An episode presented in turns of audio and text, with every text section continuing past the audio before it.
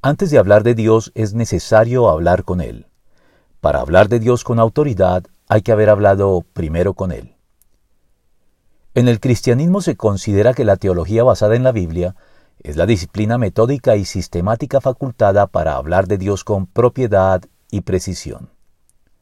Así pues, el estudio regular y asiduo y el conocimiento de la Biblia es fundamental para hablar de Dios correctamente. Pero dado que el conocimiento puede llegar a envanecer a quienes lo poseen, siempre es posible que los teólogos, envanecidos por su conocimiento, se coloquen por encima de la Biblia en vez de subordinarse a ella, como lamentablemente lo han hecho los teólogos liberales en los últimos dos siglos, abandonando y menospreciando la vida de la Iglesia para recluirse en su torre de marfil académica y en los reconocimientos que la acompañan, y terminan así apacentándose entre especialistas y publicando tratados que sólo leen y entienden entre ellos.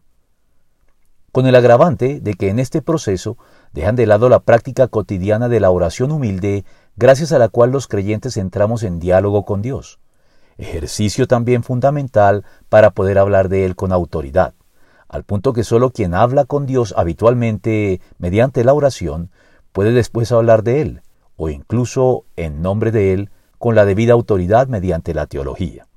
De lo contrario, seremos descalificados, como los falsos profetas. El Señor me contestó, Mentira es lo que están profetizando en mi nombre esos profetas. Yo no los he enviado, ni les he dado ninguna orden, y ni siquiera les he hablado.